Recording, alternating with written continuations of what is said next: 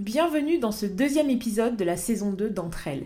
Je suis Tombani Kouloufoua et je suis ravie de vous retrouver pour une nouvelle conversation avec une personnalité qui, cette semaine, est une femme dont les valeurs sont totalement alignées avec celles de cette plateforme. Avant de vous révéler son identité, je voudrais vous rappeler que vous pouvez soutenir le podcast en laissant 5 étoiles sur Apple Podcast et pourquoi pas un commentaire.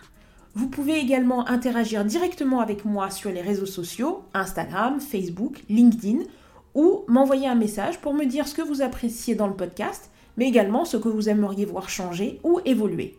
Parlons maintenant de mon invité. Cette semaine, entre elles accueille Ami Kwame, fondatrice d'Ayana Webzine, le premier magazine digital féminin en Côte d'Ivoire et dans la sous-région. Ami est également entrepreneur dans les secteurs de l'agroalimentaire et de la communication. J'en profite pour vous annoncer qu'Ayana m'a fait l'amitié de me recevoir il y a quelques semaines pour une interview qui est disponible en ligne à l'adresse www.ayanawebzine.com. Ami Kwame est une femme pressée, dynamique, engagée et surtout très pragmatique. Dans cet épisode, elle nous parle sans langue de bois des débuts d'Ayana, de financement, des relations parfois compliquées entre un entrepreneur et les acteurs du secteur bancaire, et de bien d'autres sujets. Je vous invite à écouter notre conversation enregistrée à distance entre Londres et Abidjan. Bonjour Ami, bienvenue dans Entre elles. Bonjour. Alors, déjà, euh, je suis ravie de t'accueillir dans ce podcast. Je le disais en introduction, tu es une femme très occupée. Tu es entrepreneur dans la communication, le digital et l'agroalimentaire. Tu es surtout très connue en tant que fondatrice d'Ayana Webzine. Avant de plonger au cœur du sujet, je te propose de commencer par la question que je pose toujours à mes invités en début d'épisode. Où es-tu née et où as-tu grandi? Alors, je suis née à Abidjan, au CHU de Treichville plus précisément. Et j'ai grandi à Abidjan, en Côte d'Ivoire. Euh, voilà, comme on dit, euh, née, née, je suis, je suis d'ici, quoi. Je n'ai pas bougé jusqu'à mes études, jusqu'à jusqu'à ma deuxième année d'études en tant qu'étudiante. Tu as fait des études de marketing et de communication au Maroc. Et en 2011, donc, tu as lancé euh, Ayana Webzine, le premier webzine ivoirien. Est-ce que tu peux nous dire déjà quel était ton but euh, en lançant Ayana et, comment est-ce que tu décrirais l'essence du webzine euh, à l'époque ou, aujourd'hui s'il y a eu une évolution? Alors le but à la base c'était c'était il était pour répondre à un besoin, comme, euh, comme je le dis souvent. C'est un besoin qui était le mien d'abord. Et je me suis dit que si j'avais ce besoin, les femmes de ma génération devraient forcément l'avoir. Donc, euh, euh, de mes études, j'étais dans la vingtaine. C'était pas il y a si longtemps que ça, mais euh, j'étais dans la vingtaine. Et en fait, je me rendais compte que j'avais pas forcément les mêmes habitudes de vie que, des mes, mes tantes, ma, ma mère, euh, qui étaient vraiment dans un schéma très classique et que nous, euh, en tant que moi, en tout cas en tant que jeune fille de l'époque, j'avais un lifestyle différent et j'avais un pouvoir d'achat aussi différent.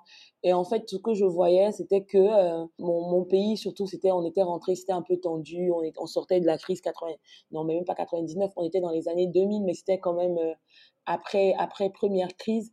Et en fait, tout ce que mon, ma ville avait à me proposer, c'était de sortir dans un bar. Et je trouvais pas ça forcément valorisant parce que je trouvais que euh, rien qu'avec mes, mes, mes, quatre années d'études au Maroc, j'avais la possibilité, j'étais pas forcément obligée d'aller en boîte ou dans un maquis pour pouvoir avoir une qualité de vie ou passer un bon moment et tout. Je n'avais pas besoin de casser ma tirelire pour pouvoir m'habiller. Donc en fait, je me suis dit, mais il faut quand même que je découvre en fait ces endroits, ces, créateurs, ces marques locales qui en fait peuvent euh, justement satisfaire mon besoin de pouvoir m'habiller euh, selon ce que j'aime, euh, selon mon identité, mais tout en gardant mon portefeuille, tout en ne me cassant pas la tirelire comme je disais.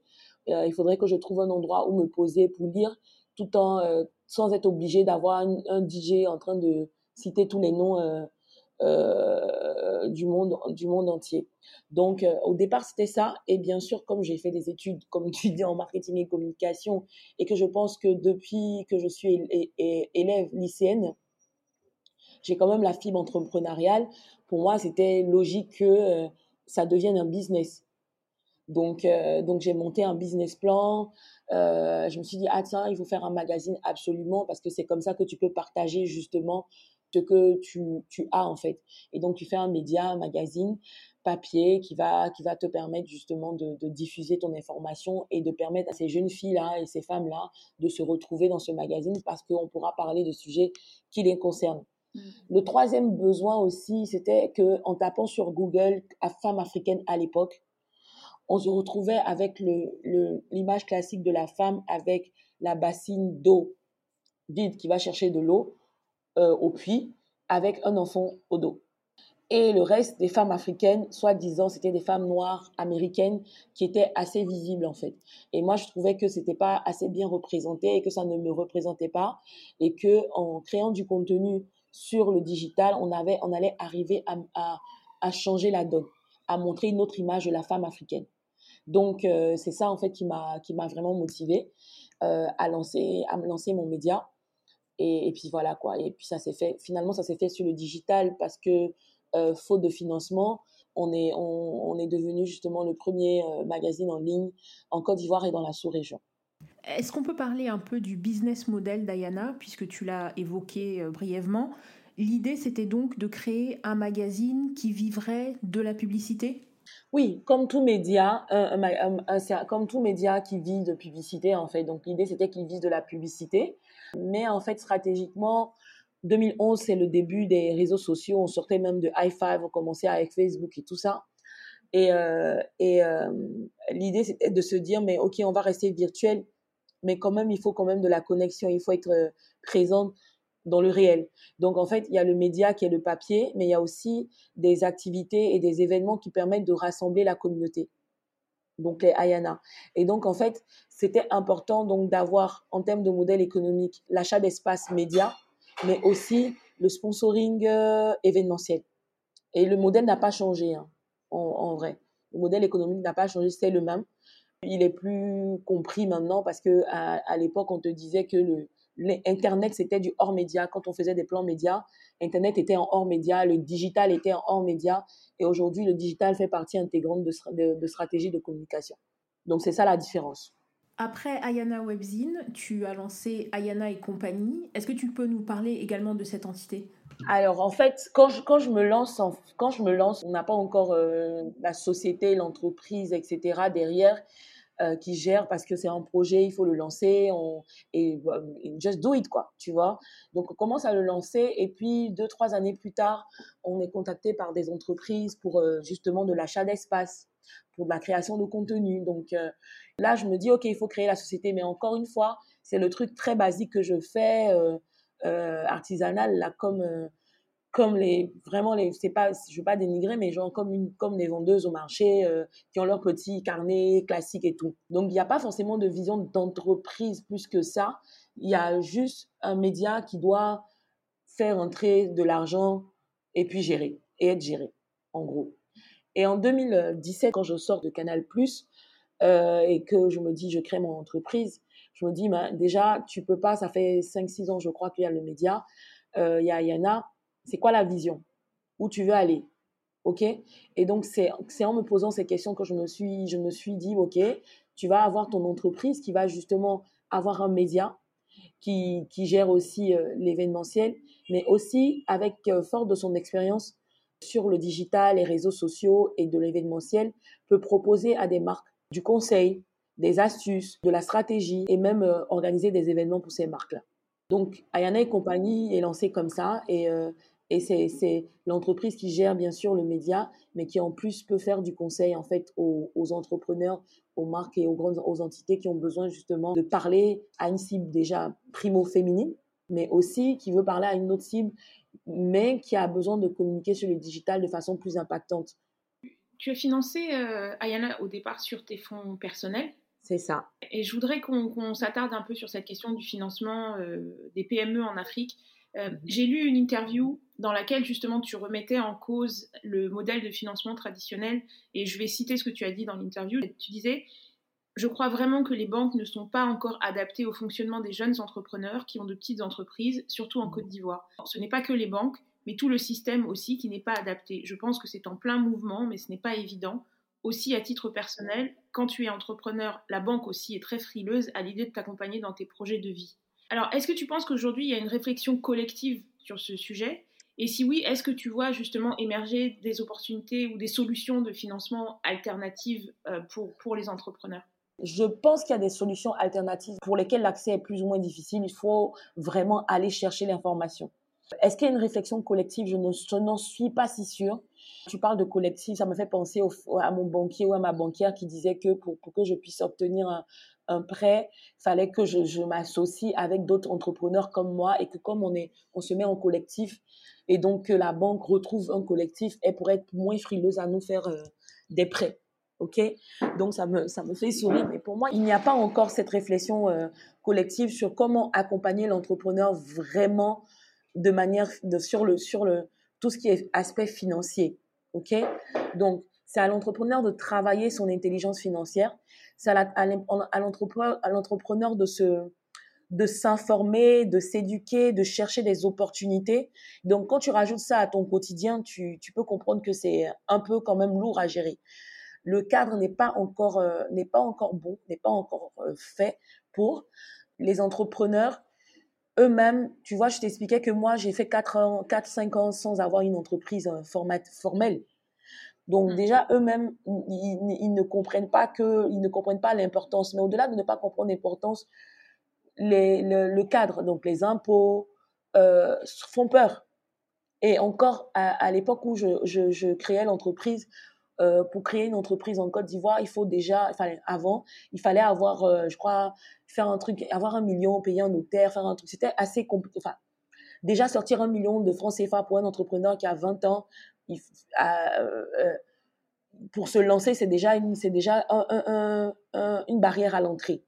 Donc en fait, je pense que ça limitait, ça a limité l'idée dans dans l'idée dans la tête des entrepreneurs, c'est qu'en gros, je lance mon projet et puis je vois ce que ça donne, je vais gagner mon argent, je vais vivre comme ça.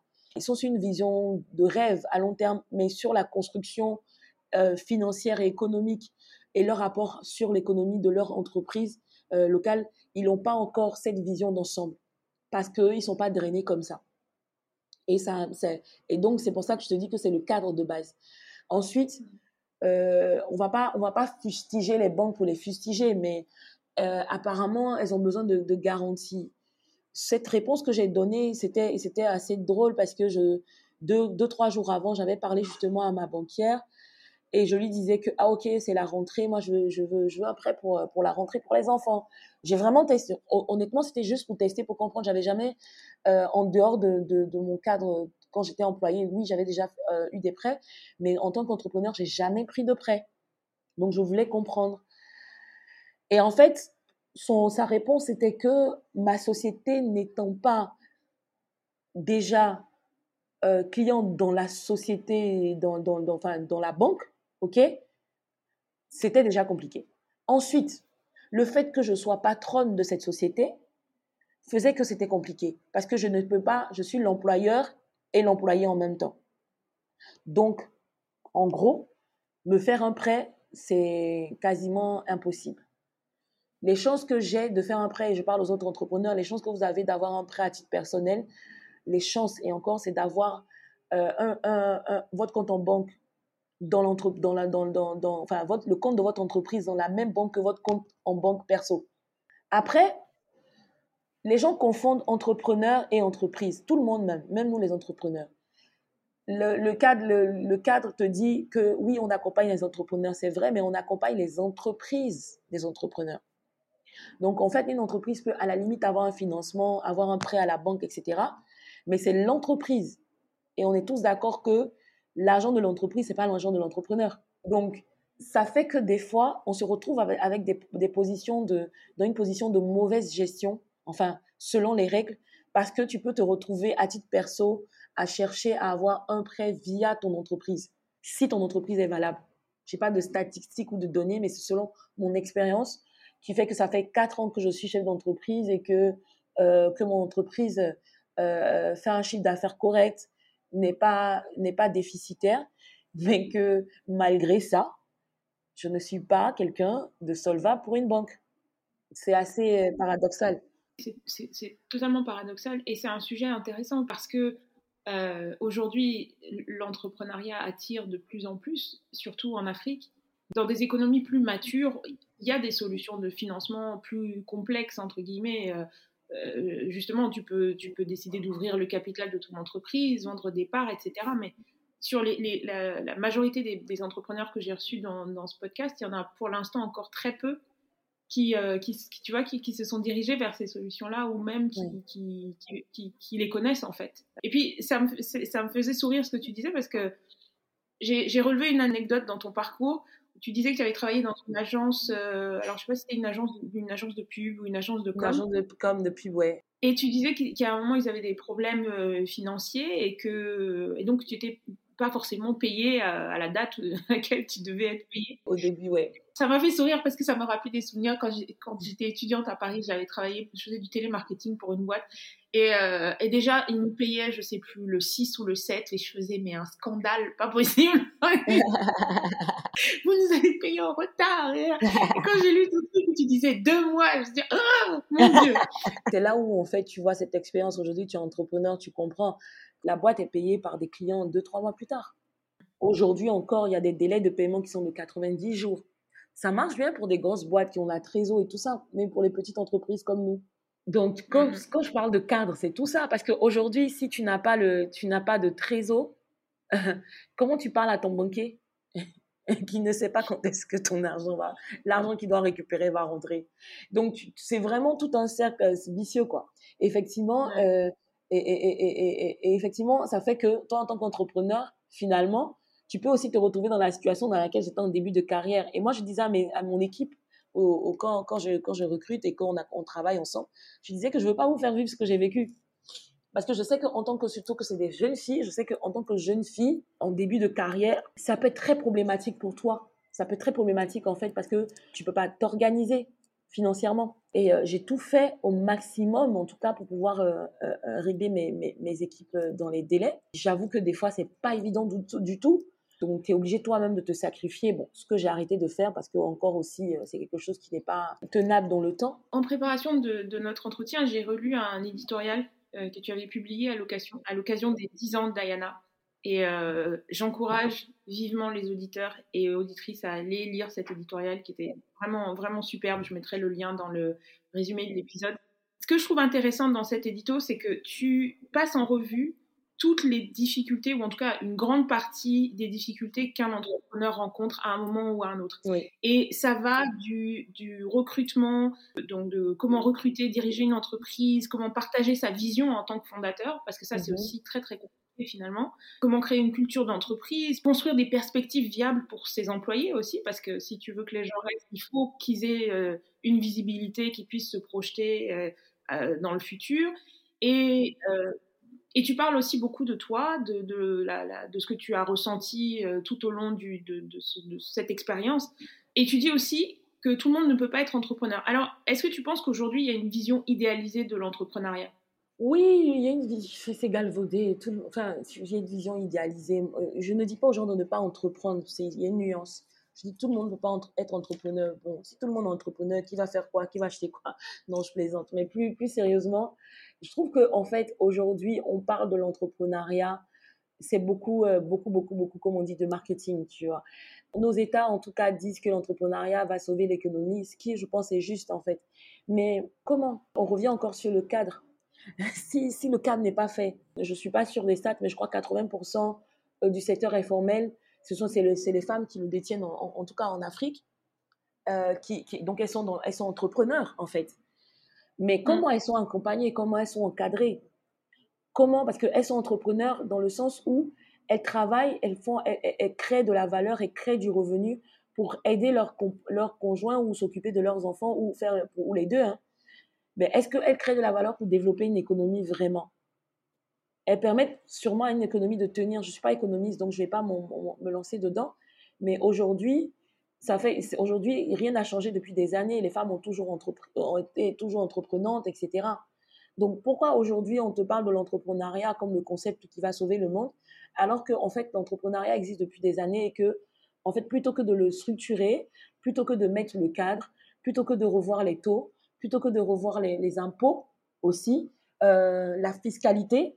Là, par contre, je ne vais pas trop me plaindre parce que je sais qu'il y a eu, euh, une nouvelle annexe fiscale qui, quand même, aide les jeunes entrepreneurs. Donc, il y a quand même des efforts qui sont, des petits efforts qui sont faits. Euh, donc, si ce cadre-là n'est pas là, entreprendre, c'est de la mode, quoi. Pour moi, il faut, il faut aujourd'hui, avant de se lancer, c'est vraiment, il faut comprendre l'environnement. Il faut, s'éduquer, il faut, apprendre à manager. Comme je dis, comme j'ai dit dans l'édito, il faut avoir une vision pour ses, équipes. Après, à l'impossible, nul n'est tenu, mais si on n'a pas une vision pour une équipe, on n'est pas, c'est compliqué. Moi, j'ai des entrepreneurs qui me disent, par exemple, oh, j'ai lancé mon produit là, mais euh, ok, est-ce que tu peux m'aider à communiquer dessus? Ok, c'est quoi ton budget? Ah non, j'ai pas de budget. Comment, comment tu fais ça? Et je parle pas de moi qui je veux dire, je travaille pas gratuitement. D'accord, bon, si ça m'arrive, mais je veux dire, le travail mérite tout, tout, travail mérite le salaire, mais c'est pas le point. C'est comment tu penses à un produit que tu vas lancer sur un marché et que tu penses pas à mettre de l'argent de côté pour communiquer dessus, quitte, à ce que ce soit un franc CFA, ou que tu te renseignes pas d'abord en, préparant tout ça, combien ça peut coûter de communiquer sur ce produit avant de le, avant pas avant de le concevoir, mais avant de, de définir son prix. C'est tout ça qui fait que je me dis que l'entrepreneuriat peut être galvaudé parce qu'on va se dire, je crée un produit, je le vends, donc je suis entrepreneur. C'est beaucoup plus complexe que ça. Moi, je répète aux gens que je suis, je suis entrepreneur depuis 10 ans, mais je suis chef d'entreprise depuis 4 euh, ans.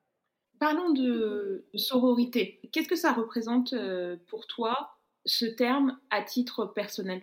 Ouh là là, la sororité pour moi, c'est quelque chose de magnifique. J'ai une petite anecdote. Quand je prépare Ayana, que je, vais en parler avec Edith et que je parle d'Edith Brou, on est amis depuis qu'on est, de la, depuis qu'on est en quatrième. Hein. Donc euh, voilà c'est mon amie depuis des mmh. années. Donc j'ai dit, dit, écoute, voilà, je vais faire ça, ça, ça, ça. Elle me dit, ah super, moi aussi j'ai pensé à ça. Et on s'est dit, bon, on fait ça ensemble. Et ce qu'on s'est dit, le premier jour, jusqu'à aujourd'hui, tiens, même si on n'est plus ensemble sur, le, sur la sur Ayana, on s'est dit, on va montrer aux gens, surtout aux hommes, que les femmes peuvent travailler ensemble sans se crêper le chignon. On casse les clichés, on casse les tabous, mais nous-mêmes, entre nous, on se, sait pas possible en fait qu'il y ait ça. Et c'est comme ça qu'on a commencé à travailler ensemble, Edith et moi. Ça s'est bien passé, elle a, pris sa route, et quand elle a pris sa route, ça s'est bien passé aussi. Il n'y a pas eu de querelle, de, leadership, jamais dans le business, jamais dans l'activité, jamais quand on s'est séparés. Donc, déjà, voici ma première expérience euh, sororité positive et qui aujourd'hui fait que je suis en train d'enregistrer un podcast avec toi euh, pour parler de mon expérience. Ma deuxième expérience, c'est d'avoir des amis en fait avec qui je parle depuis des années, euh, qui en fait sont dans la construction, dans la positivité, et moi, pour moi, je pense que les femmes peuvent faire ça. Et, ça, me, ça me désole quand, en fait, même quand deux femmes se disputent ou se, ne s'entendent pas, on puisse classer ça comme des femmes qui se crèvent le chignon ou, en guillemets, c'est à cause de garçons. Et j'ai tellement horreur de ça que même s'il y a une femme qui m'a saoulée à cause de garçons, je ne vais même pas lui parler, je ne vais pas me fâcher parce que je me dis, non, je ne vais pas rentrer dans ce cliché. Donc, la sororité, pour moi, c'est important parce que je pense que les femmes ensemble peuvent être très puissantes. Les hommes euh, réussissent à le faire. Les hommes arrivent à prendre beaucoup de hauteur sur les trucs. Je ne dis pas qu'ils ne sont pas hypocrites, je ne dis pas qu'ils ne font pas, ils se chamaillent pas, etc. Mais la solidarité masculine est de notoriété publique. La solidarité féminine est fragile et est fragilisée à une mauvaise presse. Alors que quand les femmes se mettent ensemble, c'est puissant. Et moi, je pense que je suis le résultat de ça. Entre autres, hein, mais la sororité m'a beaucoup aidé dans ma carrière professionnelle et dans ma vie personnelle. Donc, je, pense que c'est quelque chose que les femmes doivent mettre au cœur de leur euh, façon de fonctionner. C'est important de se préserver chacune, bien entendu. On n'est pas chacune à sa manière d'être, introvertie, extravertie, euh, euh, euh pudique, timide, ouverte. Il y en a qui aiment raconter leur vie comme moi. Je, moi, je peux raconter je parle de mes expériences sans me fermer. Ça a du bon, ça a du mauvais. Chacun, chacune, en tout cas, sa façon de fonctionner. Mais ce qui est important, c'est d'aller avec l'intention de se dire que la femme en face ne me veut pas de mal et vice-versa. OK? Ça ne veut pas dire aussi que comme c'est une sœur ou c'est une amie ou c'est un truc, je peux tolérer, en fait, des choses. On est d'accord. Pour moi, en tout cas, il faut, il faut prendre une autre femme, il faut vraiment prendre une autre femme par la main en fait et, vice versa et on grandit comme ça quoi. Je pense qu'on peut grandir comme ça. En tout cas moi j'ai une très bonne expérience de la sororité. Je ne dis pas que j'ai pas eu de mauvais coups. Hein. J'ai eu de très très très mauvais coups. Mais il n'y a rien qui vaut en fait, euh, ça ne vaut rien à côté de ce que mes sœurs aujourd'hui m'ont apporté en tout cas.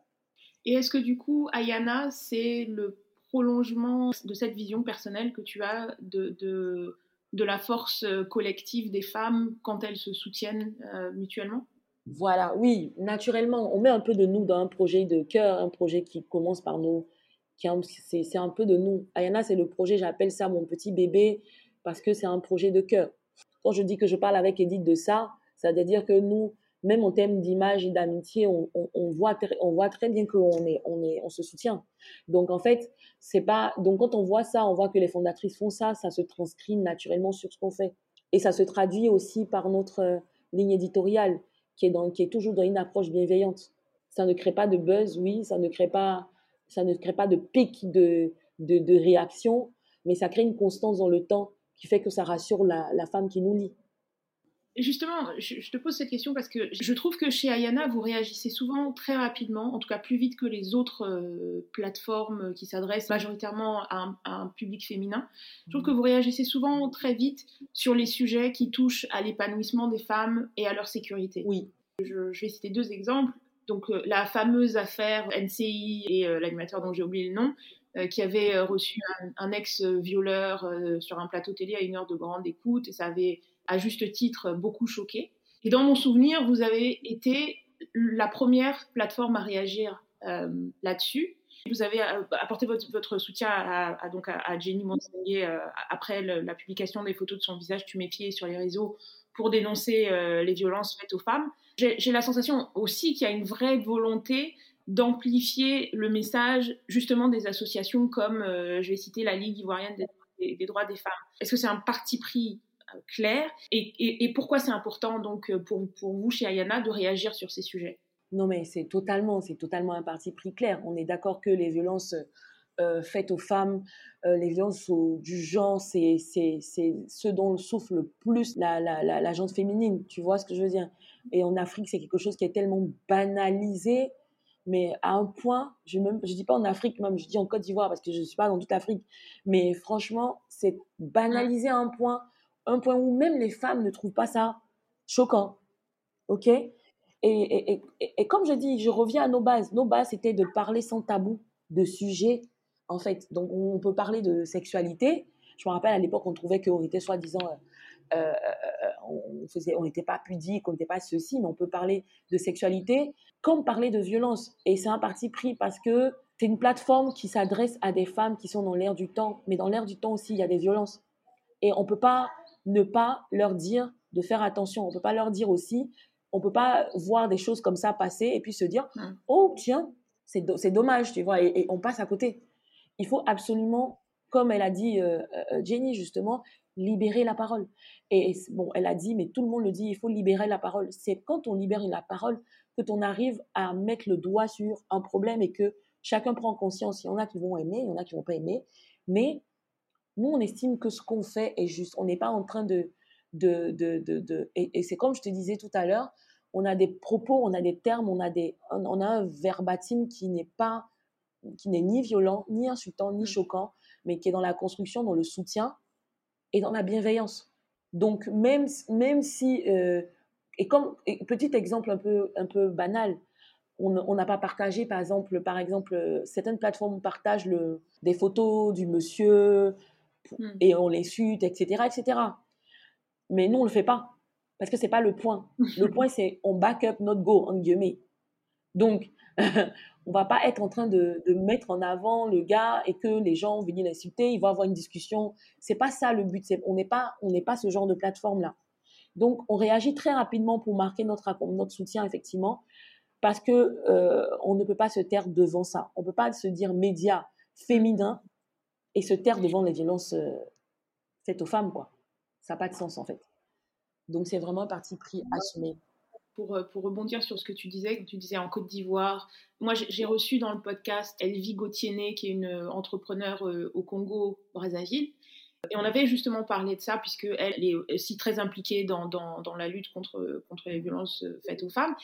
Et, elle, disait, euh, parfois, tu, as une femme euh, qui essaye de quitter un homme qui la bat, etc. Et tu as même la famille qui lui dit, ah, mais non, non, non, euh, repars, repars. Hein. C'est pas limité à, la, Côte d'Ivoire, je pense que c'est un, problème une, vraie gangrène sur, tout le continent. Mais heureusement, maintenant, on a des, médias comme le vôtre et des relais, etc. Et puis plus de personnes qui en parlent. Et donc, c'est important de le faire. Une chose qui te différencie beaucoup des femmes entrepreneurs, je dirais médiatisées, qu'on voit euh, pas mal de cette génération en tout cas, c'est que justement, tu n'as pas peur de te montrer vulnérable, euh, ce qui fait aussi partie des, tabous hein, de nos sociétés africaines.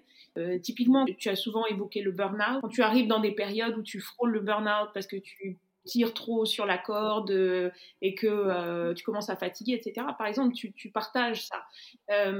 Est-ce que c'est, est-ce que ce sont justement des, des choses qui t'ont été reprochées? Est-ce que c'est un parti pris parce que tu dis c'est comme ça que je suis et donc euh, je veux être moi-même, même sur les réseaux? Qu'est-ce qui fait que tu, que tu choisis d'affirmer une position qui potentiellement n'est pas celle que tu vois dans le reste de la société en fait? Parce que en fait je suis comme ça à base. Je suis, je n'arrive pas à avoir de, de... Hmm. je n'arrive pas à avoir de relation non authentique. C'est un peu compliqué pour moi dans ma personnalité. Je n'arrive pas à avoir une conversation qui dure plus de cinq minutes avec quelqu'un avec qui je ne pas je ne connecte pas, j'ai pas l'authenticité. Vraiment, c'est ma personnalité de, base. Donc, en fait, certaines, certaines personnes peuvent me trouver très euh, euh, cool, sympa, etc. Et d'autres personnes peuvent me trouver froide.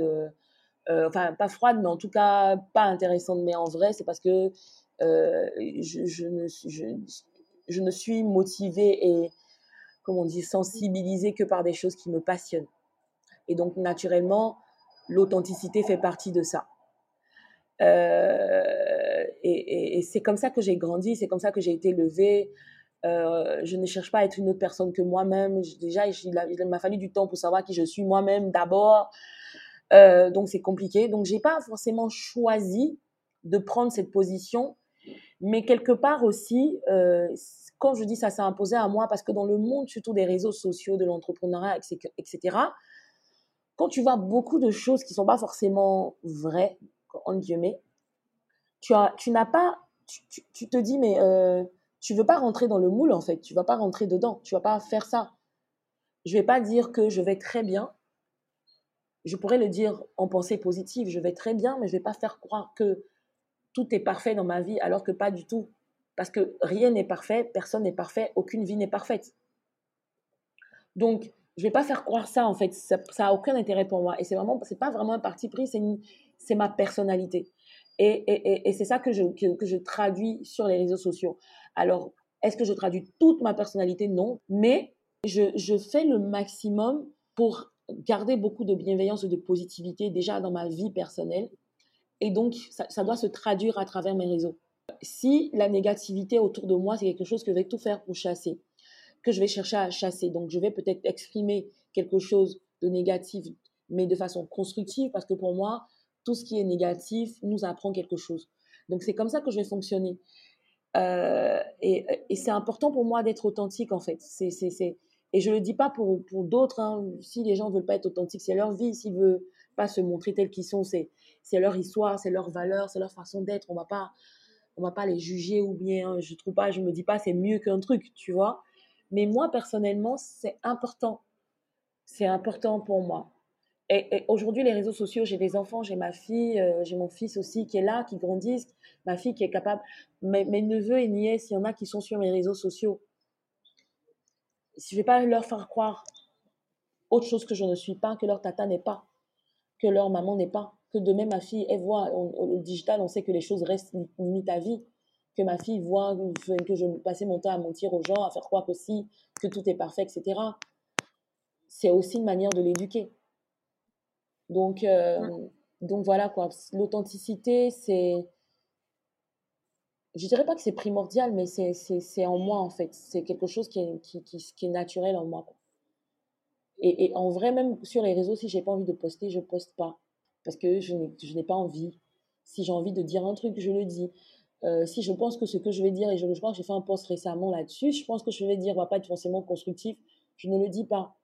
Parce qu'aujourd'hui, sur Instagram, j'ai presque, près de presque 16 000 followers.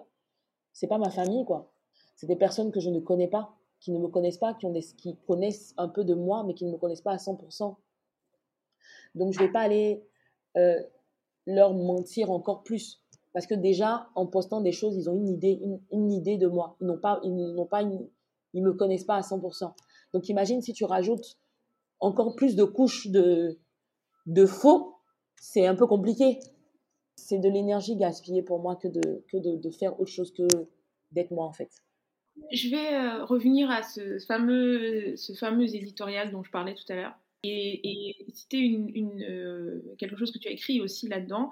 Et tu disais, en bientôt dix ans, j'ai appris à lâcher prise et faire confiance à la main de Dieu, accepter que je ne peux pas être parfaite en tant que chef d'entreprise ou mère ou femme, développer ma créativité, mon sens de l'observation, sourire quand je suis attaquée ou pleurer s'il le faut, être résiliente. Alors, aujourd'hui, euh, donc après dix ans de, Ayana, donc ce nouveau chapitre euh, qui démarre, euh, quels sont tes projets pour, pour Ayana? Qu'est-ce que tu veux accomplir avec, par le biais de, cette plateforme qui, qui est très suivie aujourd'hui, qui, qui a beaucoup de succès, qui est devenue une référence? Où est-ce que tu veux emmener ce projet à l'avenir? À l'avenir, en fait, pour moi, ce projet a qui est pour moi un, un, puissant média, qui n'est pas pour moi, qui je pense être un puissant média prescripteur et qui, euh, qui a effectivement la crédibilité qu'il doit avoir, doit passer à un autre niveau. Mais en fait, aujourd'hui, c'est euh, de l'accompagnement financier. C'est-à-dire qu'il doit pouvoir avoir parce que comme tu, tu on l'a dit tout le long, hein, c'est moi qui ai financé, c'est après c'est il vit de lui-même avec les clients, etc. Mais pour pouvoir pour, pour, pour que le qu'il soit encore plus fort, il faut qu'il ait, il faut qu'il ait plus de, il faut qu'il ait le, comment dire, le nerf de la guerre. Et donc mes projets aujourd'hui, c'est de m'assurer que ce média-là continue de vivre euh, euh, et soit et soit financé pour pouvoir en fait développer encore, déployer encore plus en Côte d'Ivoire, dans la sous-région et pourquoi pas dans l'Afrique euh, anglophone, enfin dans une partie de l'Afrique noire anglophone, euh, et que on puisse développer d'autres plateformes qui sont euh, en, dehors du site internet qui sont puissantes en fait. Et Tombani, justement, on en parle, on en a déjà parlé ensemble, euh, comme des podcasts, comme de, comme de la vidéo, comme encore plus d'événements, et que ce soit incontournable, encore plus incontournable en Afrique, de communiquer via Yana, de se faire voir via Yana, mais surtout de, de passer toujours ce message de cette femme africaine qui évolue, qui, qui est dynamique, qui aujourd'hui, euh, à l'époque, elle n'était pas encore aussi entreprenante, en tout cas aussi visible, et que euh, le mmh. fait qu'on ait, qu'on ait lancé ça ait contribué justement à la visibilité de beaucoup de femmes, et que beaucoup de femmes se sont, de nombreuses femmes se sont dit, ah tiens, voilà ces femmes-là qui font ça, donc je peux. Et aujourd'hui, dix ans plus tard, voir que les femmes bougent, les femmes euh, s'activent, elles postent, elles font leur business sur Internet, etc je pense que on peut aller encore plus loin en fait pour montrer euh, cette évolution là avec les femmes et, qui sait commencer à travailler avec les hommes. J'ai introduit une, nouvelle rubrique dans le podcast qui s'appelle Réagir à une citation. Et donc, je vais te donner une citation et je vais te demander de réagir, de me dire si tu es d'accord, pas d'accord, ce que ça t'évoque, etc. Donc là, c'est une, une, citation de Maya Angelou la citation est en anglais. En anglais, c'est Success is liking yourself, liking what you do, and liking how you do it. I love it. Le succès, c'est s'aimer, aimer ce qu'on fait et aimer la façon dont on le fait. Yeah, I love it. C'est une de mes citations préférées de Maya Angelou. Ah, c'est vrai? Et euh, c'est ma, oui, une de mes citations préférées. Et, et c'est clairement, je suis clairement en phase avec ça. Pour moi, c'est pour ça qu'on parlait d'authenticité. Pour moi, c'est très important de s'aimer soi-même, en fait, parce que aimer ce qu'on fait, ça, tu vois, je, le, je l'ai toujours fait. S'aimer soi-même, euh, comme j'ai mis dans l'édito, c'est ce que j'apprends et que j'ai appris à faire. Je m'aime beaucoup plus, mais je pense que je peux encore m'aimer plus, tu vois, plus, plus. Et en fait, euh, se dire, c'est, c'est marrant, on enregistre, je sais pas si euh, les dates sont importantes, mais on enregistre le podcast à la veille de mon anniversaire. Et, et, je, oh! et, et je me disais, il y a quelques jours, mais tu struggles encore parce que tu es en train de te dire que ta boîte, tu veux l'emmener plus loin, tu as besoin de financement et tout, mais regarde déjà ce que tu as accompli. Et donc, aujourd'hui, à ton anniversaire, tu es arrivé à ça. C'est une forme de, succès. C'est une forme de succès et, et je, suis, euh, je suis reconnaissante à Dieu pour ça, justement parce que ça met sur moi. Et, euh, et je peux dire aujourd'hui que dix ans après, je me sens successful. J'avais une idée du, succès qui était biaisé. Avant, avant c'était la maison, la voiture. En fait, c'était vraiment lié au bien matériel. Et là, je me rends compte que, en fait, non, en fait, c'est vraiment la paix intérieure et le fait de se sentir utile, d'avoir accompli quelque chose et surtout d'être en santé. Merci le Covid. De voir la santé, euh, euh, comment c'est important. Et là, tu vois, c'est ça ça c'est ça qui est beau en fait. C'est ça qui est très beau. Et, euh, et cette citation me parle beaucoup. Et chaque fois qu'on évolue, on, a, on, a, on évolue dans le temps. Aujourd'hui, ce sera mes 37 ans. Après, dans 3 ans, 40 ans, je pourrais faire un autre bilan. Mais je pourrais dire que je suis totalement en phase avec cette citation de Maya Angelou et, et que je suis vraiment reconnaissante de le, de le vivre au quotidien. Franchement. Merci beaucoup, Ami. Euh, donc, joyeux anniversaire. Merci. Et puis, je te félicite vraiment pour ta résilience parce que 10 ans, c'est long. Quand on est dedans, peut-être on s'en rend pas compte, mais, euh, mais c'est bien aussi euh, de, de, de, regarder en arrière et de se dire j'ai fait tout ça. Merci à toi aussi de me, de me faire parler. Il est de notoriété publique que j'aime parler, mais je n'aime pas les interviews. Donc merci en tout cas de, de, de m'avoir permis de m'exprimer, de, de, partager un peu mon expérience. Merci à Ami Kwame pour son franc-parler, son énergie et son authenticité. Je la remercie également d'avoir partagé avec beaucoup d'honnêteté les difficultés que rencontrent les entrepreneurs au quotidien, notamment en matière de financement. Nous reparlerons bientôt de ce sujet dans Entre elles. Je la félicite également pour son engagement en faveur de la lutte contre les violences faites aux femmes. Et enfin, je vous encourage vivement à aller lire son éditorial magnifique intitulé Têtu, publié lors des 10 ans d'Ayana Webzine. Je mettrai le lien vers l'article dans le résumé de l'épisode. Merci pour votre écoute et je vous retrouve dans deux semaines pour un épisode en anglais. A très vite